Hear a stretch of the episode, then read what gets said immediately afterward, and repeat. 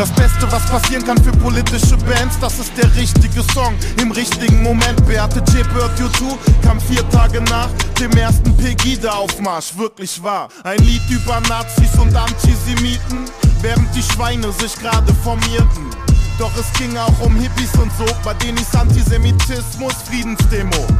Ken Jebsen galt noch als kritischer Geist, sogar die AfD war noch diese Wirtschaftspartei. Deutscher Rap hatte sein gutes Gewissen noch nicht entdeckt und war im Endeffekt nicht so weit weg von Rudolf Hess. Unser Track war auch ein Track gegen Verschwörungstheorien, die waren damals noch funky und nicht verpönt und unbeliebt. Politischer Rap war per se schon besonders, das war die Sachlage, als unser Song kam. Was sollen die Nazis raus aus Deutschland? Was hätte das für einen Sinn?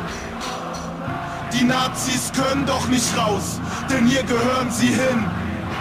Nazis rein, Nazis rein, Nazis rein, Nazis rein. Deutsche brauchen Nazis, so können sie moralisch sein. Nazis rein, Nazis rein, Nazis rein, Nazis rein. Weltmeister Deutschland gestärkt aus der Vergangenheit. Ein paar Jahre später, es gehört zum guten Ton, dass jeder Gangster-Rapper sagt, jeder Nazi ist ein Hurensohn. Aber spricht immer auf Israel an. Herzlich willkommen zu einer weiteren Ausgabe Milch und Kultur. Heute zu Gast bei Milch und Kultur ist Kolja, bekannt aus der Antilopengang, aber auch als Solokünstler. Schön, dass du dabei bist. Ja, ich freue mich. Danke für die Einladung. Es geht immer los in dieser Sendung mit einem Spiel, das heißt kurze Frage, kurze Antwort. Mhm. Die erste Frage, der letzte Song, den du gehört hast, das war? Das war äh, Phantoms of Future Sun. Deine liebste Art zu reisen ist? Ich glaube tatsächlich mit dem ICE fahren. Was ist daran so gut? Ähm, also ich ich fliege auf jeden Fall nicht gerne und ähm, beim ICE, äh, also ich bin, bin jahrzehntelang irgendwie immer Regionalzug gefahren und ich weiß immer noch den Komfort eines ICEs zu schätzen. Und äh, man, ey, ich kann lesen, ich kann mir einen Film angucken, ich kann auf dem Computer auch arbeiten oder so. Äh, ich versinke dann so in meine Welt, habe Kopfhörer auf und mag das eigentlich ganz gerne. Hörst du viel deutschsprachige Musik? Ja, kann man schon sagen, ja. Wann warst du das letzte Mal im Theater? Boah, ist auf jeden Fall so lange her, dass ich mich nicht dran erinnere. Theater ist nicht so mein Ding, ehrlich gesagt. Also ich weiß, hm. es kann sein, dass es irgendwie in der Oberstufe war. Da haben wir mal Nathan der Weise gesehen im Düsseldorfer Schauspielhaus. Ich weiß nicht, ob ich danach noch mal im Theater war. Gute oder schlechte Erfahrung des äh, Nathan der Weise. Weißt du es noch? Ich glaube, es war schon allein deshalb gut, weil wir halt keinen regulären Unterricht hatten, sondern ins Theater gegangen sind. Das war, das war schon in Ordnung. Äh, aber an viel mehr kann ich mich auch nicht mehr erinnern. Diesen Film sollte man unbedingt mal sehen. Jetzt würde ich gerne irgend, irgendwas richtig Bedeutungsschwangeres sagen. Ich, ich schaue hier gerade auf so ein paar DVDs. nee, ich sehe gerade die DVD da liegen und äh, ich bin hier als Rapper Wildstyle. Okay, worum geht's da in dem, in dem Film? Das ist vielleicht der erste Hip-Hop-Film, der gemacht wurde. Und ähm, also der ist wirklich schon ja, so 40 Jahre alt oder so. Äh, tatsächlich damals äh, vom ZDF äh, in Auftrag gegeben. Und Fab Five Freddy äh, hat den Film mitgemacht und da geht's um die Anfänge von Hip-Hop. Und äh, das ist auf jeden Fall ein äh, historisches Zeitdokument. Ehrlich, ehrlich gesagt ist der aus heutiger Sicht auch ein bisschen unfreiwillig komisch. Und bestimmt gibt's auch geilere Filme, aber wie gesagt, ich habe ihn hier gerade so gesehen und irgendwie dachte ich, das ist mal eine gute Antwort. Du bist Fußballfan, ne? Welcher? Und wa warum? Ich glaube Dortmund, ist das richtig? Äh, das jein. Und nicht mehr. Das, ich weiß, warum du darauf kommst. Ich habe auf Instagram ein Foto. Kalle, Kalle Riedle-Fan. Genau, ich war in, äh, ich war in meiner Kindheit äh, wirklich sehr großer Kalle Riedle-Fan und ich war tatsächlich auch in erster Linie Borussia Dortmund-Fan, weil Riedle da gespielt hat. Ähm, ah, okay. Und es ist so, dass ich heutzutage äh, eigentlich das bin, wo wirkliche Fußballfans die Nase rümpfen. Ich äh, bin mittlerweile zu so einem Turniergucker geworden. Ja, so WM, EM alle zwei Jahre gucke ich mir an und dann gucke ich auch wirklich, versuche ich jedes Spiel zu sehen. Also da interessiert mich das schon.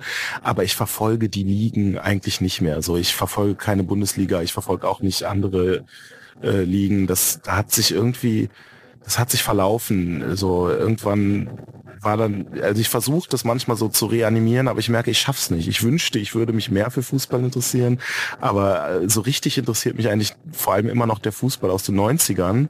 Und ich bin wirklich, ich bin, ich neige dazu, mich auch sehr nerdig immer mit Themen auseinanderzusetzen, ja. Und das tue ich manchmal auch. Also ich lese mir wirklich gerne so Autobiografien von Fußballspielern durch, zum Beispiel. So, ich habe noch so von Uli Stein und Toni Schumacher mir äh, noch vor ein paar Monaten so die Dinger durchgelesen. Ich interessiere mich dafür. Ich ziehe mir auch schon mal auf YouTube irgendein Spiel von der WM 94 rein. Also es ist schon ein Interesse für Fußball da, aber eher auf so eine krude Art und Weise. Ich kann dir nicht sagen, wer gerade Tabellenführer in der Bundesliga ist oder so. Vermutlich sind es die Bayern, aber das äh, Armin, Arminia Bielefeld. Siehst du mal. Äh, das, äh, ja, das klingt überraschend wirklich. und sowas geht an mir vorbei. Glaub, ja? Bayern. okay, ähm, äh, Antifaschismus ist jetzt ein bisschen ein schräges Thema danach. Antifaschismus ist. Äh, Den Satz bitte weiterführen. Ist eine Notwendigkeit. Mhm. Friedensdemonstrationen sind? Nichts für mich. Ähm, meine Erfahrungen mit Milch sind. Meine Erfahrungen mit Milch sind sehr gute und äh, ich meine mit Milch auch, obwohl ich nichts gegen Hafermilch habe, tatsächlich für mich das erste Mal, dass ein Milchersatz mir auch schmeckt so. Äh, aber ich meine Kuhmilch. Mir gefällt das nicht so richtig, dass Milch jetzt immer Kuhmilch genannt wird, weil ich finde, Milch ist Milch. Und äh, ich weiß nicht, ob du jetzt mit Milch und Kultur dann auch alle Milchersatzprodukte gleichermaßen meinst, aber äh, ich denke jetzt an so eine schöne Bärenmarke, 3,8 Prozent Fett, äh, das ist Milch, da habe ich nur gute Erfahrungen mitgemacht. Ähm, äh, gerne. Die anderen können sich auch mal einen anderen Namen ausdenken. Ja, finde ich auch. Ich meine, oft steht ja nicht mal Milch drauf. Das heißt dann Soja-Drink oder so. Drink. Äh, gen ja. Genau. Ähm, aber wie gesagt, so so diese Hafermilch, also trinke ich ganz gerne so, kann man gut aufschäumen auch für einen Kaffee. Aber ich war, ich trinke noch nicht so lange Kaffee. Ich war wirklich äh, lange Zeit eigentlich nur Kakao getrunken und äh, deswegen immer gerne Milch Milch konsumiert. Ja. Bist du mit Milch auch so aufgewachsen als Kind? Viel Milch? Ja, also ich glaube so, dass das mit dem Kakao muss in der Kindheit angefangen haben und ähm, das habe ich mir dann so beibehalten. Irgendwann ging das los, dass das immer mehr zu so einem sozialen Druck wurde, dass man so Kaffee trinken muss. Man, man trifft sich halt so auf einen Kaffee und man kriegt immer überall Kaffee angeboten. Dem habe ich mich sehr lange verweigert. Ich habe mir vor zwei Jahren einen Kaffee-Vollautomaten geholt. Äh, das hatte, glaube ich, auch damit zu tun, dass ich Vater geworden bin und die Nächte kürzer wurden. Und mittlerweile habe ich das auch dass ich so das Gefühl habe, ich brauche morgens einen Kaffee. Aber das, das fand ich früher immer lächerlich eigentlich. So mich, ich habe mich immer so gegen Kaffee gewehrt und ich irgendwie habe ich bestimmt auch ein bisschen damit kokettiert, so als Erwachsener immer noch so Kakao zu trinken. Aber ich fand auch, es schmeckt einfach besser, ja. Und es gibt ja auch alle möglichen Sorten, Vanillepulver, äh, äh, Ovo Maltine, auch eines der besten Getränke überhaupt. Man kann mit Milch schon echt geiles Zeug äh, machen. Wenn, wenn du nicht Rapper wärst, was wärst du dann? Gäbe es einen Beruf, der dich äh, total interessieren würde oder mehrere vielleicht sogar, sagen wir, es würde mich total reizen, da auch mal reinzugucken oder das für ein paar Jahre sogar zu machen? Ähm, also ich glaube, es hätte schon irgendwas mit Schreiben zu tun. Äh, ich könnte mir vorstellen, ob, ob das jetzt eher wirklich Schriftsteller wäre oder auch so, ich habe mal so ein paar Gehversuche als Musikjournalist auch gemacht. Ja. Das kann, ja. das kann schon sein, dass was in der Richtung wäre, ne? Aber so ein jetzt äh, sonst fällt mir da nicht wirklich was ein. Es ist auch so, ich habe damals Soziologie studiert. Das war aber auch nur, weil ich sonst, also weil mich nichts interessiert hat und das hat mich noch so am ehesten interessiert und ich wusste sonst nicht, was ich machen soll. Äh, also deswegen irgendwie hätte ich irgendwas geschrieben. Vielleicht wäre es auch ein bisschen akademischer gewesen. Das kann schon sein, so. Aber ich, ich kann dir jetzt nicht sagen, ich wäre gerne mal Tischler oder Feuerwehrmann oder so. Was, was waren das für erste Gehversuche im Musikjournalismus? Was hast du da gemacht? Also ich habe äh, so in, in meiner Studienzeit habe ich für die Juice gelegentlich Sachen geschrieben, äh, Hip-Hop-Magazin. Da habe ich so, die hatten so eine Rubrik, ähm, Kings of Hip-Hop hieß die, wo man so recht umfangreich so so Klassiker besprechen konnte. Ich erinnere mich, ich habe einen sehr langen Artikel über Bone Thugs und Harmony zum Beispiel geschrieben und habe dann so Zeug recherchiert und habe da dann so so Zeug geschrieben. Ich habe auch ein paar Rezensionen gemacht und dann habe ich noch für so ein Göttinger Stadtmagazin ähm, geschrieben.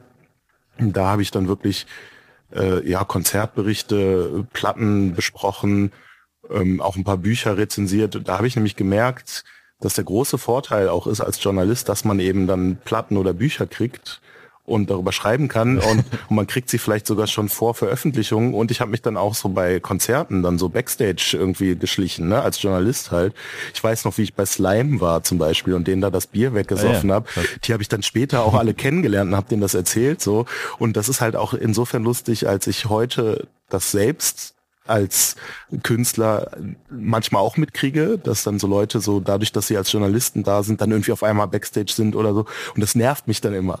Ja, also es ist nicht so, dass ich, dass ich, ich verstehe es zwar, aber ich irgendwie habe ich dann trotzdem keine Sympathie und ich verstehe, wenn damals Slime von mir genervt waren, weil eigentlich man braucht diesen Rückzugsort und wenn da jemand dann so sitzt, so das ist manchmal ein bisschen schwierig so. Aber so einer war ich auch. okay.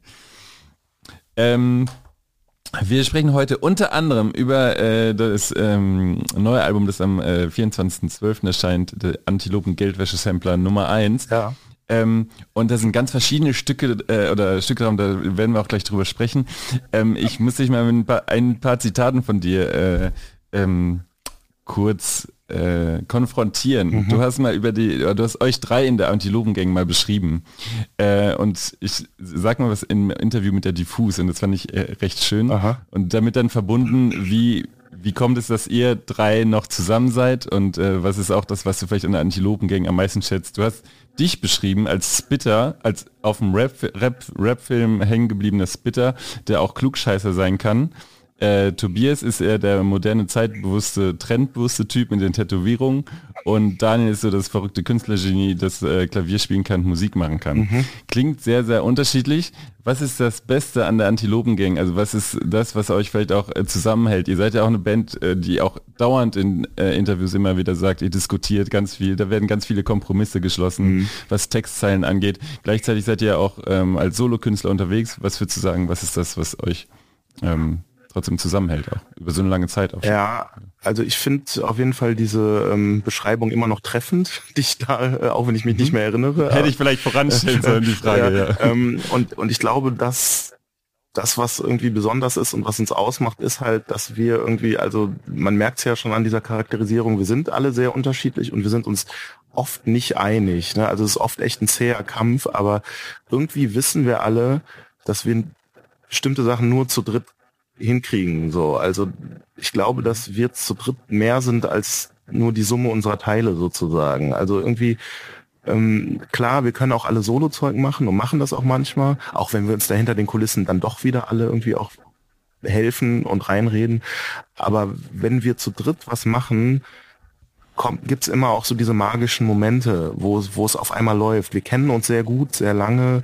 Wir können so zusammen was schaffen, was keiner von uns alleine könnte. Ey, gerade zum Beispiel mit Danger Dan, so bin ich mir so oft uneinig. Ne? Das ist wirklich, egal worum es geht, wir sind uns irgendwie nie einig und wir streiten uns, wir ärgern uns, aber setz uns hin äh, äh, gib uns ein, irgendwie einen Studioraum und, und sobald es darum geht, dass wir einen Song zusammen machen, harmonieren wir und wissen genau, wie das geht und spielen uns die Bälle zu. Und das habe ich mit niemand anderem so. Das, das ist äh, über ganz viele Jahre gewachsen und das hat sich auch so rausgeschält. Wir haben ja, das hat ja auch, du hattest ja auch Nick Knatterton hier in deinem Podcast, der hat es ja auch erzählt, wir waren ja mal mit mehr Rappern unterwegs, damals noch als Anti-Alles-Aktion, davor gab es schon Hip-Hop-Partisan, und ähm, wir waren immer dabei, dabei, aber es sind immer mehr Leute abgesprungen, sind einen anderen Weg gegangen und wir sind immer dabei geblieben und es hat so über Jahre gebraucht, bis wir drei dann letztlich so am Start waren.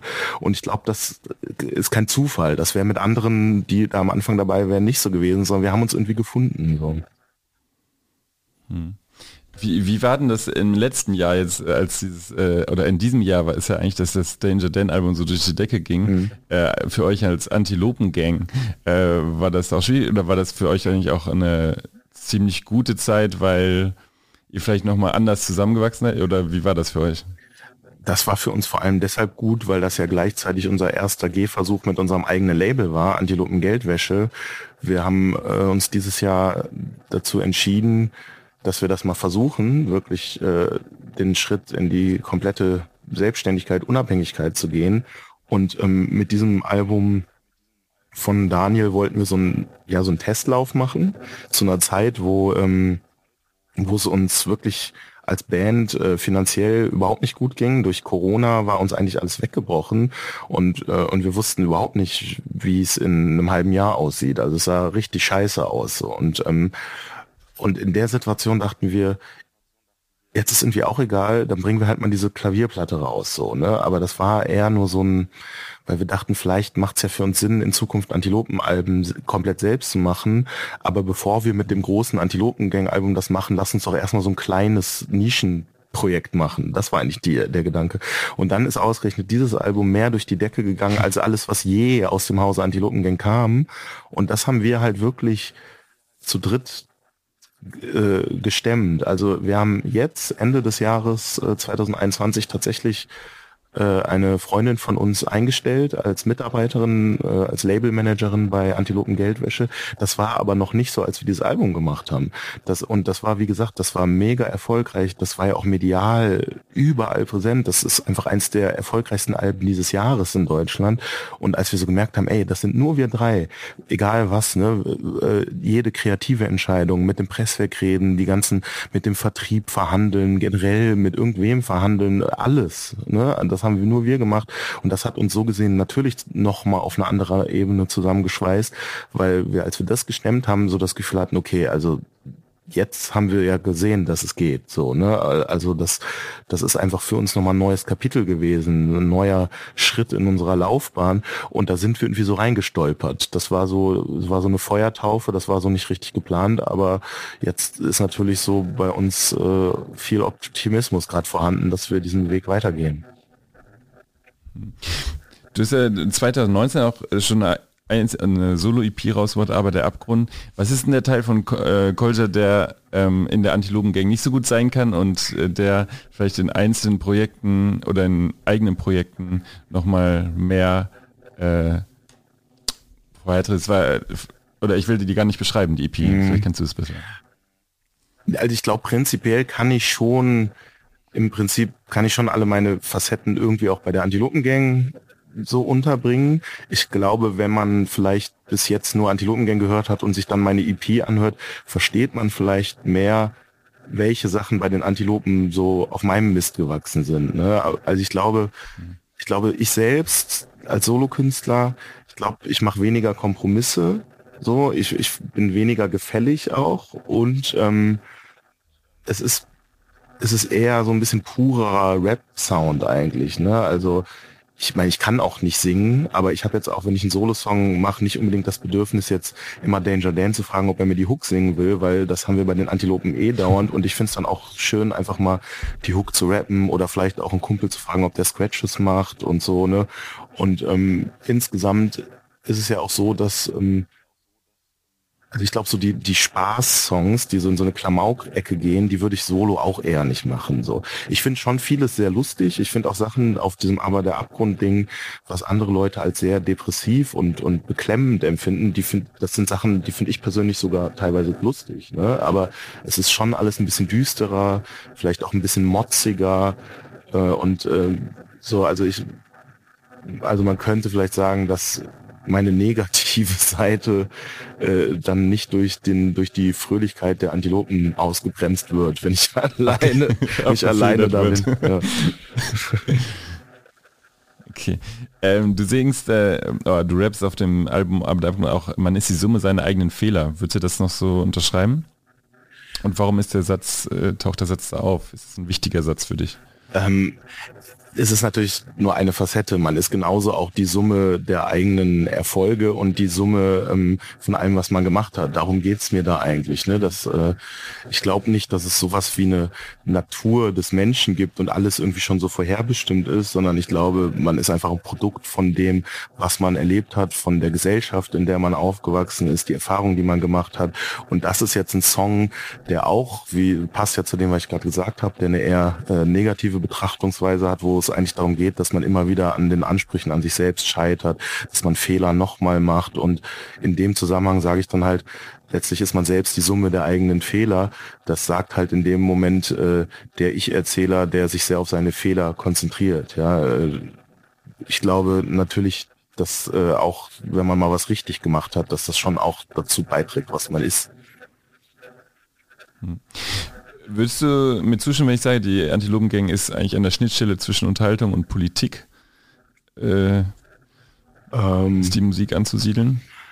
Äh, also Unterhaltung ist bestimmt ähm, und es ist, mhm. es ist auch politisch. Ich weiß gar nicht, ähm, wie, ob man das so, so trennen kann. Ne? Das ist also wir zumindest ist das nicht unsere Herangehensweise, dass wir da irgendwie unterscheiden würden und wir nehmen uns ja jetzt auch nicht vor, jetzt ist es unterhaltsam, jetzt ist es politisch oder jetzt sind wir so dazwischen. So, ich, ich verstehe schon, woher das kommt, das so zu charakterisieren. Ähm, aber ich glaube, wir könnten jetzt weder was damit anfangen, uns als so als so Unterhaltungskapelle zu sehen, noch als so eine Politikkapelle. Irgendwie uns macht vielleicht aus, dass das alles irgendwie einfließt, weil das alles ein Teil von uns ist. So, ne? Und ähm, aber ich, ich würde jetzt irgendwie mich, ähm, also ich fühle mich zumindest wohler damit, wenn ich dazwischen bin, als wenn ich eins von beidem sein muss. So viel kann man vielleicht mhm. sagen. Ja, ich frage auch deshalb, weil ähm, nach dem Song Beate Zschäpe hört You Too wurde auch eine gewisse Erwartungshaltung an euch rangetragen, die ihr auch vielleicht gar nicht erfüllen wolltet unbedingt oder du. Mhm. Stimmt das? Ja. Dass du immer sagst, wir sind eine Band, die auch mal politisch ist, aber wir sind jetzt keine äh, politische Band. Ja, das habe ich ja gerade auch eigentlich schon wieder gesagt. Das ist so ein Satz, den wir tatsächlich oft sagen und auch damals gesagt haben, weil das hm, das hat mit unserer Geschichte zu tun. Ne? Wir haben tatsächlich eine Phase gehabt, in der wir einfach auch so Polit-Rap gemacht haben, was dann später Zecken-Rap genannt wurde. Aber wir haben uns schon ziemlich früh davon losgesagt, weil wir aus verschiedenen Gründen keinen Bock mehr darauf hatten. Ne? Zum einen einfach, glaube ich, war unser künstlerischer Anspruch dann irgendwann ein anderer. Wir hatten irgendwie keinen Bock mehr darauf, so Demo-Parolen in, in Lieder zu verpacken sozusagen. So, wir haben, wollten andere Sachen machen und zum anderen hat uns, glaube ich, auch dieses Umfeld genervt, dass dann einem so das Publikum auf die Schulter klopft, weil jetzt hat man wieder was gesagt, was die auch denken und und äh, so. Das, ich fand das irgendwie albern. So, wir wollten einfach coole Rap-Musik machen und natürlich kann das auch mal politisch sein, aber das war nicht der Selbstzweck. Ne? Wir haben nicht so Musik so dann so als so, so ein Propaganda Instrument gesehen, wo wir irgendeine Message so verbreiten wollen. Das war so nicht unser Antrieb. Und ähm, das war eigentlich der Ausgangspunkt.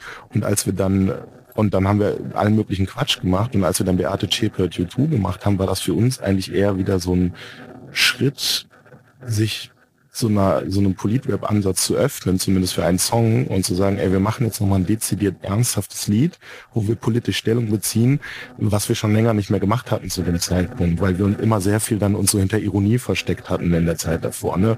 Und ausgerechnet das Lied wurde dann äh, so bis dahin auf jeden Fall unser bekanntestes Stück. So, die Medien haben sich darauf so sehr fokussiert und dann sollten wir, die eben dieses zwiegespaltene Verhältnis eigentlich zu Politrap hatten. Ich habe sogar mal einen Song gemacht, der heißt politischer Rap, den kann man sich auch immer noch überall anhören, wo ich politischen Rap gedisst habe. Ne? Und ausgerechnet wir sollten dann jetzt so das Politrap-Zugpferd sein. Und das hat uns dann nicht so richtig gefallen, auch wenn wir das natürlich wir das selbst heraufbeschworen hatten.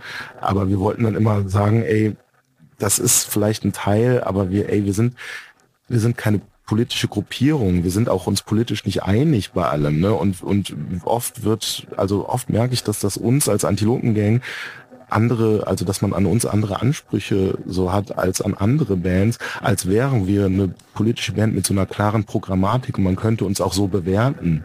Und ich finde es aber Quatsch. Ich finde es auch okay, wenn wir mal widersprüchlich sind. Und wenn man sich das anhört, was wir über die Jahre gesagt haben, wird man viele Widersprüche finden. So, ne? Das ist nicht alles so eine kohärente Parteilinie oder so. Und ähm, daher kommt das so, dass wir immer so ein bisschen damit hadern mit diesem Politrap. Ja. Wir kommen mal auf deinen Song äh, oder äh, auf dem äh, Sampler Nazis rein heißt der und ähm, in einem Pressetext steht dazu, Collier ätzt in dem politischen Substanz substanziellsten Song, der in all den Jahren aus dem Hause der Antilopengang kam, so pointiert und provokant gegen de deutsche Konsensirrtümer. Wie kam es zu dem Song? Ja, äh, das ist gut. Ne? Da, da sind wir nämlich wieder beim Politrap. Da ist ja zum Beispiel ja natürlich ja, ja. ein sehr politischer Track. Und ähm, ich glaube, der Song, also der Song ist jetzt schon ungefähr ein Jahr alt. Also der ist so Ende 2020 entstanden. Und ähm, das ist ganz gut, dass ich das gerade alles erzählt habe, weil, weil eigentlich knüpft das daran an, dass ich so das Gefühl hatte, wir hatten dieses Abbruch-Abbruch-Album gemacht und ähm, das war jetzt, es war eigentlich ein sehr persönliches Album, das war jetzt nicht, da gab es keine politischen Parolen und auch keinen Song, den man von uns erwarten würde, der irgendwie so zum aktuellen politischen Geschehen irgendwie Stellung bezieht. Das gab es da alles nicht.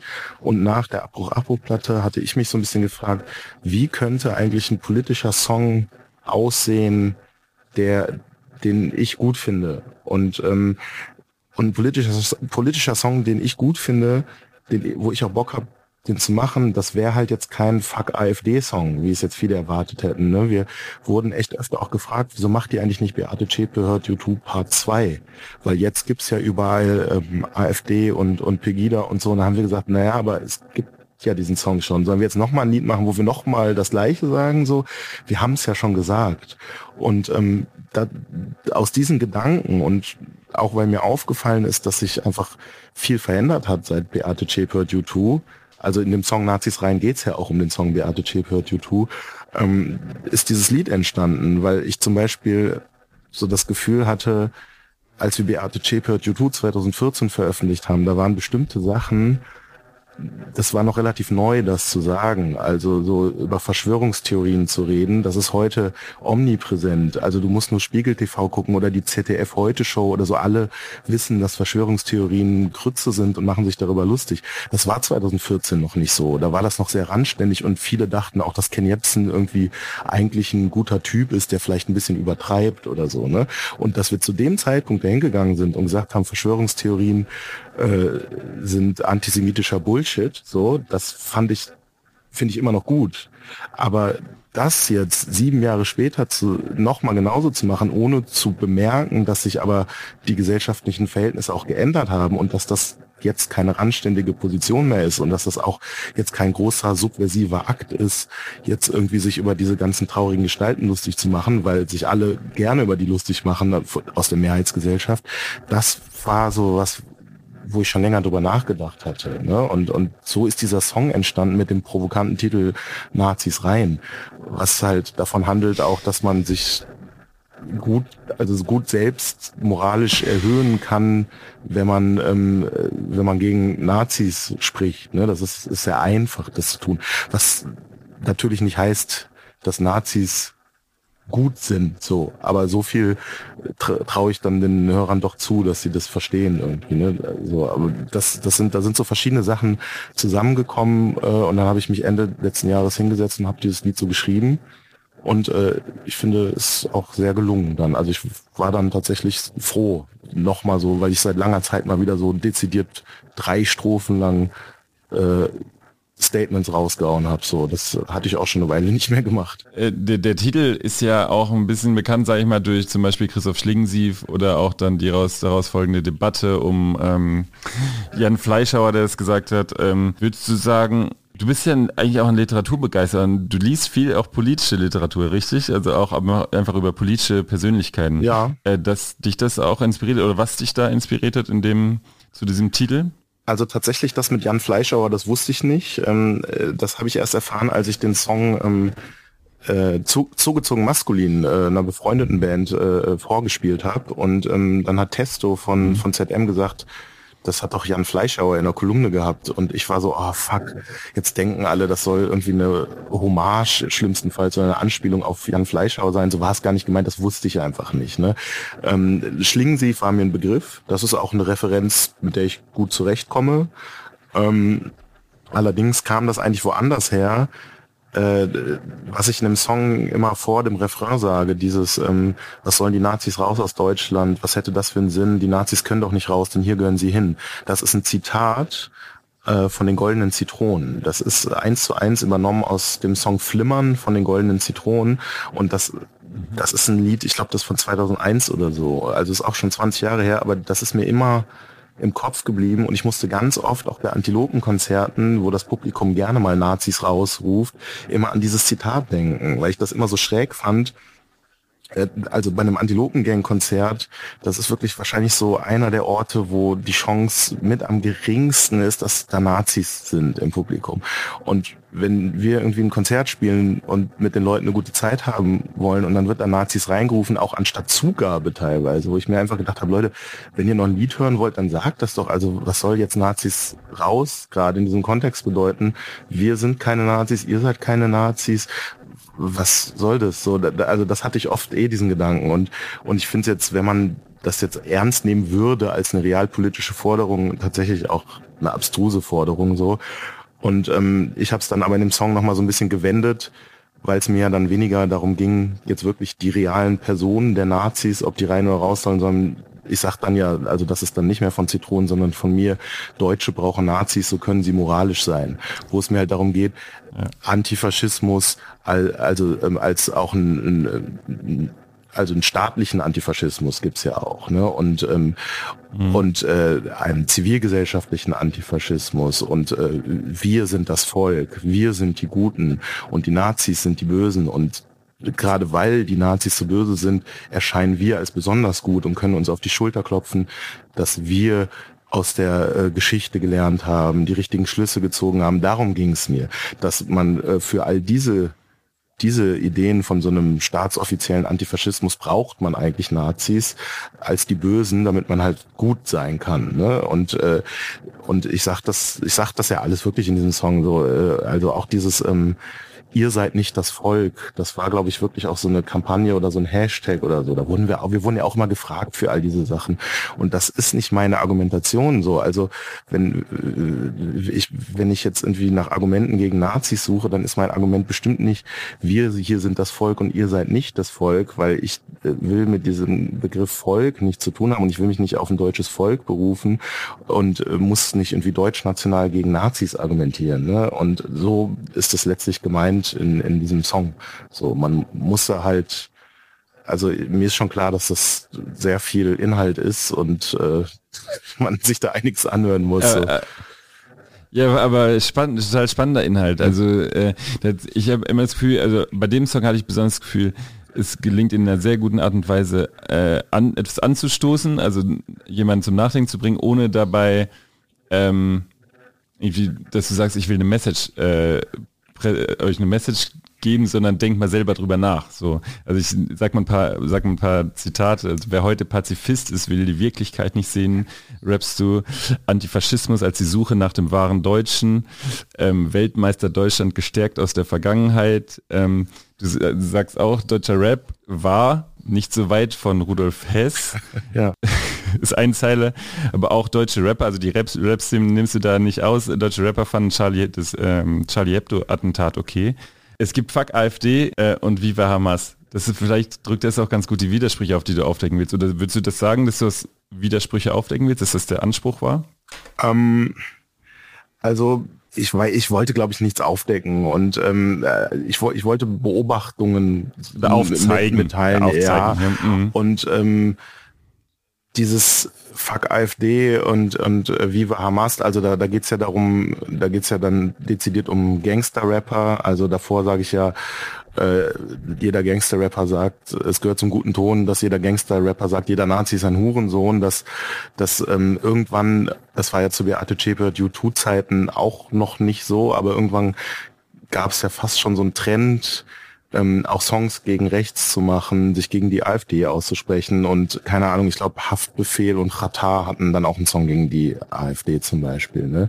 Und äh, als und das ist dann irgendwann salonfähig, eine Insta-Story zu machen, alle Nazis sind Hurensöhne, aber gleichzeitig ähm, ist das, sind das die gleichen Leute, die sich mit irgendwelchen äh, palästinensischen Terroristen wie der Hamas, die einfach äh, lupenreine Antisemiten sind, solidarisieren und ähm, an und die Zerstörung Israels propagieren oder sowas. Ne? Und das ist natürlich äh, etwas, was äh, ein eigentlich anspringen müsste, Genauso wie ein Anspringen müsste, dass äh, dieses Gelaber nach Charlie Hebdo, ja, ähm, das haben sie sich auch irgendwie selbst zuzuschreiben. Ne? Da muss man halt gucken, was man zeichnet und ob man nicht zu weit geht. Das sind Sachen, das wurde wirklich gesagt. Ne?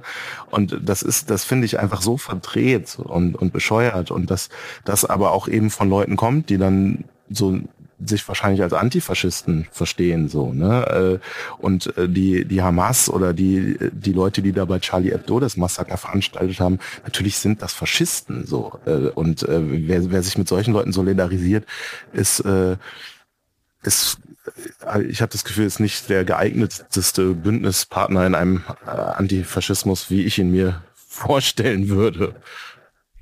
Ähm, ich habe gerade gedacht, als bei, äh, bei dem ganzen, was du erzählt hast auch zu dem Song, dass es eigentlich total spannend wäre. Es gibt ja auch viele politische Bands in eurem Umfeld, sind, ähm, sagen wir Kafka oder ZSK, die, die ja explizit solche Songs machen, ne, gegen die AfD, äh, gegen, äh, gegen Nazis. Ähm, sprecht ihr in der Antilopengänge auch über solche Themen? Also so ein Song wird er in der Antilopengänge, aber mit wem besprichst du sowas? Oder äh, sprichst, du, sprichst du darüber mit Freunden oder über solche Sätze? Und äh, was sind dann so äh, Rückmeldungen zu, zu diesem Song Nazis rein?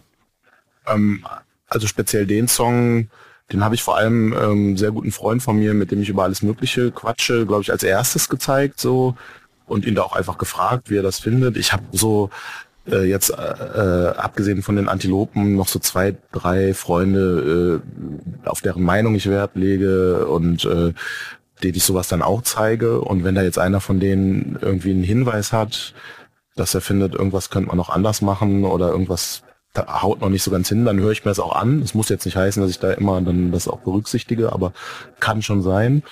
Ähm, und ansonsten habe ich den Song auch den anderen vorgespielt natürlich, äh, weil also als ich das Lied gemacht habe, war noch nicht so klar, dass wir diesen Sampler machen und es war jetzt eigentlich auch nicht geplant, dass ich ein Soloalbum jetzt mache, aber ich hatte auf einmal dieses Solo-Stück und wir waren eigentlich dabei, so Antilopen-Songs zu machen, wie immer. Und, und ich meinte so, ey, keine Ahnung, ich habe hier dieses Lied gemacht. Ich weiß jetzt auch nicht, ob aufs nächste Antilopengang-Album dann Solo-Song von mir soll. Und ich weiß ja auch gar nicht, also ich wusste vorher nicht, wie die das finden, die anderen beiden, weil der Song ist ja auch, da haben wir noch gar nicht jetzt drüber geredet, der ist ja auch sehr selbstkritisch. Also ich kritisiere ja auch uns selbst und ähm, eine Ebene in dem Lied ist ja sozusagen, wie politische Bands ähm, die brauchen ja, nur den da, richtigen Song zur richtigen Zeit auch, ne? Also, ja, genau, ja. genau. Und, und es geht auch viel darum, dass sozusagen ähm, politisch, also dass sich, wenn, was ich ja eben schon angerissen habe, wenn sich so der Zeitgeist verändert, wenn sich die Verhältnisse ändern, dann ist auch eine politische Band anders. Also etwas, was eine bestimmte Haltung kann zu einer Pose werden. Äh, Subversion kann in Affirmation umschlagen. Es, äh, wenn man die ganze Zeit immer nur stumpf das Gleiche macht, dann und sich aber alles um einen herum ändert, dann ist das halt irgendwann äh, auch sehr ausgelutscht so. Und damit meinte ich ja durchaus auch, könnte man vermuten zumindest, uns selbst so. Äh, aber es war dann so, die fanden das sehr gut, die anderen beiden das Lied und ähm, und dann haben wir so gesagt, ey ja, vielleicht ist dann auf nächsten Antilopengang-Album vielleicht auch mal Platz für Solo-Songs, wer weiß das schon. Aber alle haben gesagt, und das war auch mein Gefühl, dass es wirklich tatsächlich eines der stärksten Lieder ist, die ich so überhaupt gemacht habe als, als Solo-Artist. Ne? Also so Tobi und Daniel kennen mich ja auch sehr gut und kennen auch meine Einstellung und ich nörgel oft auch an vielem rum, so was wir als Antilopen machen. Und die haben halt auch gemerkt, dass ich es da geschafft habe, sehr prägnant Dinge zu formulieren und, und so meine Haltung zu bestimmten Themen sehr so, ja, so auf den Punkt zu bringen irgendwie. Und, und dann war irgendwie klar, dieses Lied muss rauskommen. Ich hätte jetzt auch keinen Bock gehabt, das noch drei Jahre rumliegen zu lassen. Ne? Dass das jetzt so nach einem Jahr kommt, das, also da wurde es auch höchste Zeit. Und als wir dann diese Idee haben, diesen Sampler zu machen, war irgendwie das eins der ersten Lieder, wo klar war, das muss da drauf. Weil hätten wir jetzt nicht den Sampler gemacht, dann hätte ich bestimmt trotzdem noch gesagt, ey Leute, ich will den jetzt einfach so als Single rausbringen, weil äh, das Ding ist jetzt gerade relevant und was weiß ich, wie es in einem weiteren Jahr aussieht oder so. Ne? Und dann war irgendwie klar, äh, der kommt auf einen Sampler und ist jetzt auch äh, dann eine Single-Auskopplung. Und diese, ich meine, sag mal, eure Selbstironie zeigt sich auch in einem Satz wie zum Beispiel, äh, vielleicht hört bitte Arte Shaper heute Antilopengang. Mhm. Vielleicht hast du, äh, was du eben meinst, als dass ihr auch eine bestimmte Schublade gesteckt wurde mit dem Song Beate Zschäpe hört U2, dass mhm. du auch äh, versuchst oder dass das eine Überlegung war bei diesem Song, wie schaffe ich es einen politischen Song zu schreiben, bei dem ich nicht vereinnahmt werden kann von irgendwelchen Leuten, sondern dass ich Leute zum Denken anrege, aber äh, keiner eigentlich schafft, mich zu vereinnahmen. War das, war das ein Gedankengang? Ähm, bin mir nicht sicher, ob ich das mir bewusst vorgenommen habe, aber ich bin mir auf jeden Fall sehr bewusst darüber, dass das so ist und ich glaube, wenn ich als Kolja oder Kolja Potschkeweg meine politischen Gedanken zu Papier bringe, dann wird das auch in der Regel relativ schwer zu vereinnahmen, weil ich werde nicht so ein so einen gefälligen Song machen mit irgendwelchen Binsenweisheiten, die eh jeder mag, weil mich das überhaupt nicht reizt. Ne? Also, also ich, ich finde das absolut langweilig, ähm, jetzt so klassische Anti-Nazi-Lieder zu machen. Ich habe sowas schon mal gemacht, ist alles okay, aber kannst mich wirklich mit jagen. Also auch wenn andere Bands das machen, das langweilt mich so krass, dass eh klar ist, wenn ich irgendeinen Song mache, wo ich was Politisches mache, dann wird das was sein, was jetzt nicht so ja, so nur so Konsensweisheiten äh, und äh, so irgendwie noch raushaut, so, sondern das wird dann eher was sein, was Dinge in Frage stellt und eine andere Positionierung hat. Und äh, das ist jetzt so, und irgendwie war das ja auch, also das ist ja auch eigentlich das Konzept. Also das Konzept des Liedes ist ja Dinge, die eigentlich so ähm, Konsens sind bei denjenigen, die sich äh, sagen wir mal, so ein, so ein linksliberales, antifaschistisches ähm, Milieu irgendwie, das sich selbst für sehr gut und sehr moralisch gefestigt hält. So, so Sachen, die bei denen eigentlich klar sind, stelle ich da ja mal ganz bewusst in Frage und bohr so mit dem Finger in die Wunde und so. Klar können, also die werden das natürlich nicht vereinnahmen können. So, ich glaube, dass ich wüsste gar nicht, wer das vereinnahmen soll, weil äh, also von rechts kann das natürlich auch nicht vereinnahmt werden, weil der Song natürlich sich auch äh, von den äh, Nazis, um die es die ganze Zeit geht, in dem Lied natürlich auch abgrenzt. So, ne? Das ist halt ein, ich stehe da so als Individuum und teile in alle Richtungen aus und, äh, und kotze allen vor die Füße irgendwie. Das ist so eine Position, mit der ich eigentlich ganz gut zurechtkomme. Du hast eben gesagt, es ist dir zu langweilig, so ein, sag ich mal, Nazis raus Song zu machen, mhm. äh, weil es dir zu platt ist auch in einer gewissen gewissen Hinsicht. Also wenn eine Haltung direkt äh, eins zu eins formuliert wird und der Zuhörer das einfach nur noch nachsingen muss und wir haben alle die gleiche Meinung, wir feiern uns für das, für diese mhm. Haltung. Ja, genau. Ja, also zumindest ähm, bei dieser Haltung jetzt. Ne? Also wenn wenn es jetzt Dinge gibt, die noch nicht so oft formuliert wurden, dann habe ich unter Umständen vielleicht gar nichts dagegen, das einfach mal platt zu formulieren. Also Stichwort, was wir eben hatten, ähm, Attentat Charlie Hebdo oder so. Ne? Also ich hätte ist glaube ich jetzt nicht meine Herangehensweise, jetzt einfach so einen bierernsten Song zu machen äh, gegen äh, Dschihadismus oder so. Aber das fände ich jetzt nicht per se scheiße, ne, wenn, wenn das jemand machen würde. Das, weil das wäre mal ein Thema, so politischer Islam oder so, das sind so, das sind ja eher so Felder, wo sich eigentlich keiner rantraut, weil, weil das dann allen irgendwie eher ein zu heißes Eisen ist. Ne? Also fuck AfD, da kannst du dir billig einen Applaus abholen und alle klopfen dir auf die Schulter, tut's, tut keinem weh und so. Ähm, aber mach mal, mach doch mal einen Song über die AKP zum Beispiel. Äh, guck doch mal, äh, wie das so ankommt, äh, wenn du mal einen Song über äh, Erdogan oder die AKP machst, beispielsweise, oder die Grauen Wölfe, die in Deutschland unfassbar groß sind. Ne? Äh, einfach eine faschistische Organisation, die in der Regel nicht mit gemeint ist, wenn, äh, wenn von Faschisten gesprochen wird. Ne? Da sind immer die üblichen Verdächtigen gemeint und in, das finde ich dann einfach ja sehr ermüdend irgendwie so. Oder da muss ich mich nicht auch noch einreihen. Und ich finde es auch tatsächlich verlogen, wenn immer nur von der AfD die Rede ist, aber eben nicht beispielsweise von türkischen Faschisten oder Islamisten und was es noch alles gibt, was nicht die AfD ist. So, ich finde, das sind Themen, die äh, eigentlich zentral sein müssten. Wie bist du denn äh, politisiert worden und wie hast du auch die Lust daran gefunden, sag ich mal, ich entnehme dem jetzt auch so ein bisschen Lust am Diskurs. Also dass du auch Lust hast, dass du auch manchmal vielleicht denkst, dass, oder das Gefühl hast, es werden falsche Diskurse geführt, dass du da auch Lust hast, diese, also mal anzuecken, Leute zu, äh, auch vielleicht zu provozieren. Wie ist denn das bei dir entstanden? Also ich komme tatsächlich aus dem politischen Elternhaus, aus dem, aus dem linken Elternhaus. Äh, bei uns wurde immer politisch diskutiert, so ganz klassisch dann so am, am Abendbrottisch oder so. Ne? Und äh, mein Vater hat sehr ein sehr umfangreiches Bücherregal mit all den Klassikern von Marx über Sartre äh, oder was weiß ich so, ne? Also das hat immer so eine Rolle gespielt. Ich wurde auch als Kind schon auf Demos mitgeschleppt. Meine Eltern kommen aus ja, so einer linksradikalen Szene eigentlich, autonome Hausbesetzer. Das, das, das war alles so ein Umfeld, mit dem ich groß geworden bin. Das wird ganz sicher äh, seine Spuren bei mir hinterlassen haben. Ne? Und ich habe dann irgend, irgendwann so, als ich dann in der Pubertät war und eher so Hip-Hop für mich entdeckt habe, habe ich da irgendwann mal auch ein bisschen das Interesse dran verloren.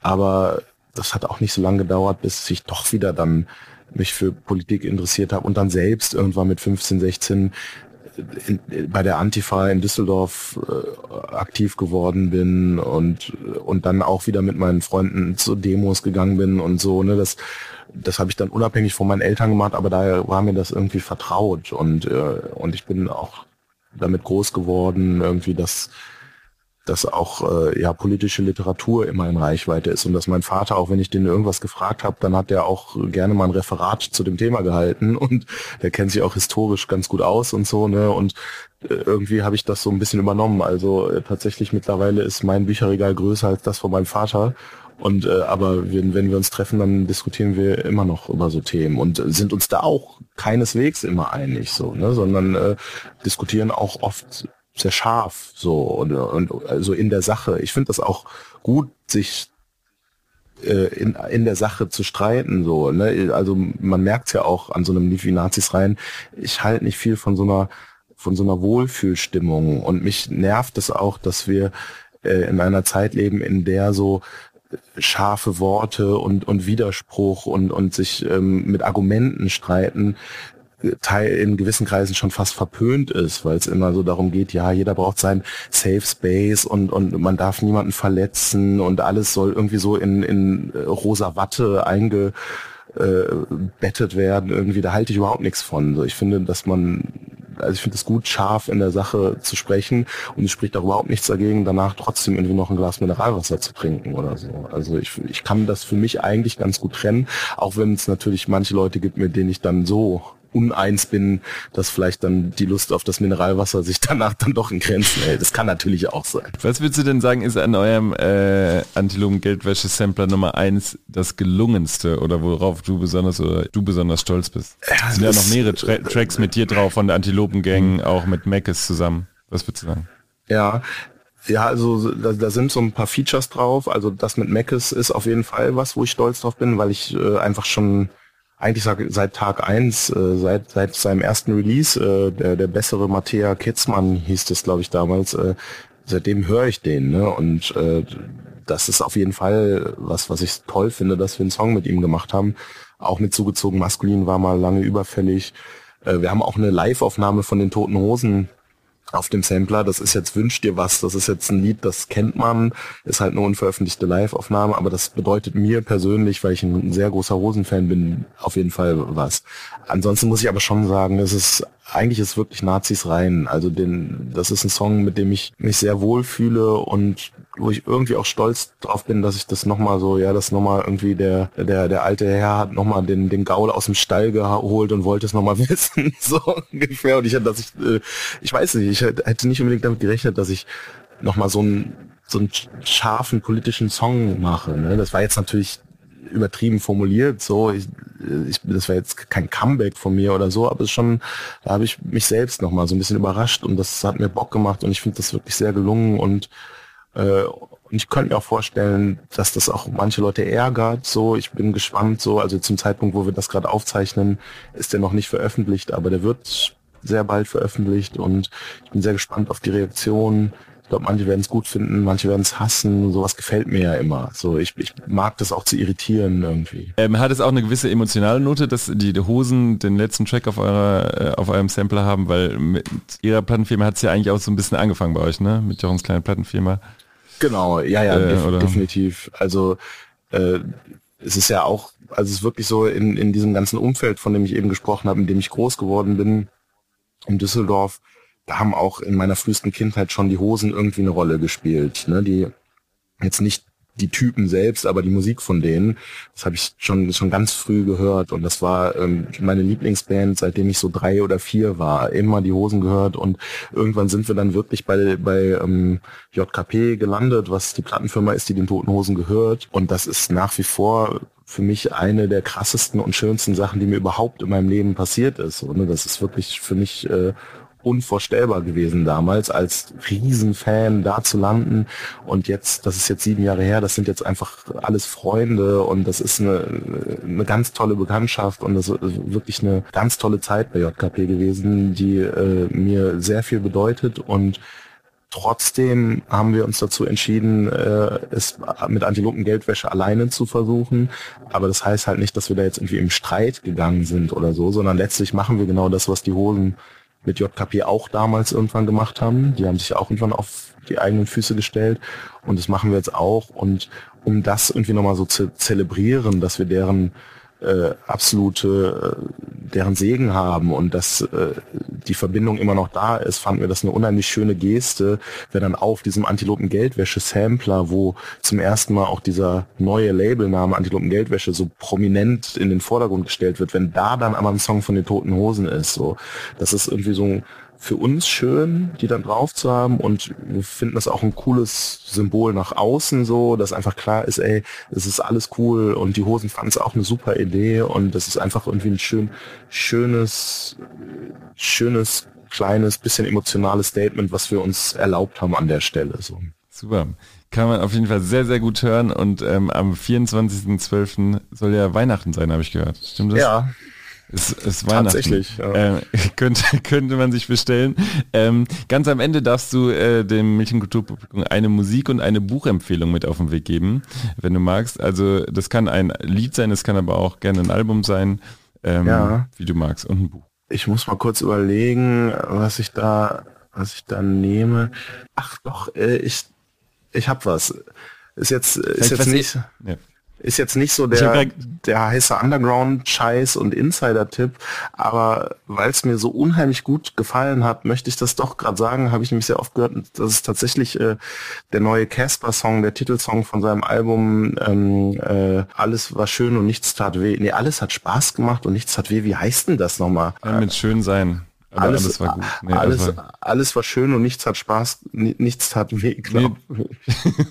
Irgendwie, nichts hat alles, alles schön da, und nichts hat Spaß alles gemacht. Da, alles tat weh und nichts war, alles war schön, nichts hat weh, heißt ja, es ja. Also, da haben wir es. tat weh. Ist auch irgendwie ein Zitat aus irgendeinem Buch, ähm, aber tatsächlich ähm, würde ich den Song gerne nennen, weil ähm, ich, also ich bin generell äh, Casper-Fan und ich mochte das Hinterland-Album unheimlich gerne. Das hätte ich jetzt hier auch nennen können. Das mochten alle Antilopen gerne. Danach die Platte, die er gemacht hat, Lang lebe der Tod, die hat mich nicht so richtig gekriegt. Die habe ich nicht so gehört. Aber als dieses Ding jetzt kam, als erster Vorbote zu seinem neuen Album, da hatte ich direkt wieder dieses Hinterland-Casper-Gefühl und ich finde das unheimlich gelungen. Also sowohl den äh, textlich als auch musikalisch, auch das Video. Ich habe direkt ihm und auch Max Rieger, der das produziert hat, direkt so begeisterte Nachrichten geschrieben, weil ich das so richtig geil fand. So, ne? Ist also jetzt heute mal kein Untergrundgeheimtipp, sondern einfach der Mainstream-Künstler Casper, weil ich es einfach so geil finde. okay. Ein Buch? Gibt es auch ein Buch? Also äh, kann ich auch zwei Bücher sagen? Oder, ja, oder, oder ich habe hab gerade auch gedacht, vielleicht gehen auch ein, sagen wir mal, Polizbuch oder was, was Leute mhm. interessiert, vielleicht die, die Lust haben, sich mit Politik auseinanderzusetzen oder auch mit Widersprüchen. Ja, da würde ich, mhm. äh, es gibt ein paar Autoren äh, in deutscher Sprache, die ich wirklich sehr schätze.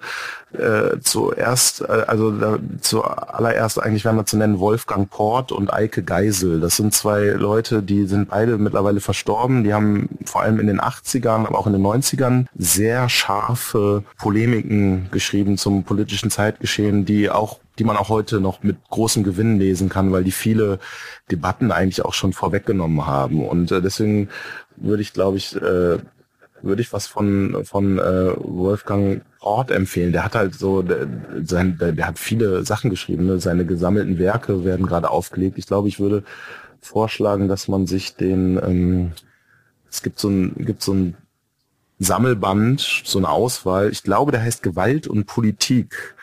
Äh, Wolfgang Port, Gewalt und Politik, äh, würde ich auf jeden Fall empfehlen, weil der Typ, also das ist politisch äh, sehr, sehr gut und scharfsinnig, aber, und das finde ich halt auch wichtig, gerade bei jemand wie Port, das ist ähm, unfassbar gut geschrieben. Also das ist auch stilistisch ein, ein Genuss zu lesen. Also äh, wirklich richtig gut formuliert. Also Wolfgang Port äh, völlig zu Unrecht nicht so sehr bekannt, wirklich ein ganz, ganz großer Schreiber. Also deswegen sage ich einfach mal Gewalt und Politik äh, von Wolfgang Port. Kann man sich gerne mal äh, durchlesen. Das war für mich persönlich sehr prägend. Davon abgesehen würde ich jetzt noch als äh, Belletristik, äh, würde ich einfach nehmen Panikherz von Benjamin von Stuckrad-Barre, weil es ein Autor ja. ist, den ich äh, sehr schätze. Und das ist irgendwie so sein Magnus Opum irgendwie und ähm, oder Opus Magnum, was okay. wie, wie, auch immer das heißt.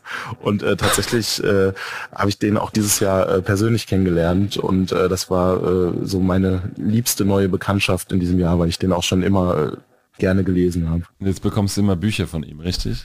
Ja, ich, ich habe die halt schon alle, so, ja. So, aber ich okay. hoffe, ich hoffe, wenn er wenn er Neues rausbringt, äh, dann äh, dann habe ich nichts dagegen, wenn er es mir schenkt. Allerdings, was ich von ihm tatsächlich bekomme, ähm, hoffentlich in Zukunft auch, sind Mentholzigaretten. Mentholzigaretten. Mhm. Denn wir haben entdeckt, dass wir beide eine Leidenschaft für Mentholzigaretten haben, die leider verboten wurden EU-weit. Aber der hat da so irgendwie eine Connection in die Schweiz oder so. Also der hat mir auf jeden Fall, als wir uns das letzte Mal gesehen haben, eine Packung Mentholzigaretten geschenkt und das war, äh, war für mich auch ein großes Highlight in diesem Jahr. Noch größer als der Antilopen Geldwäsche-Sampler vielleicht.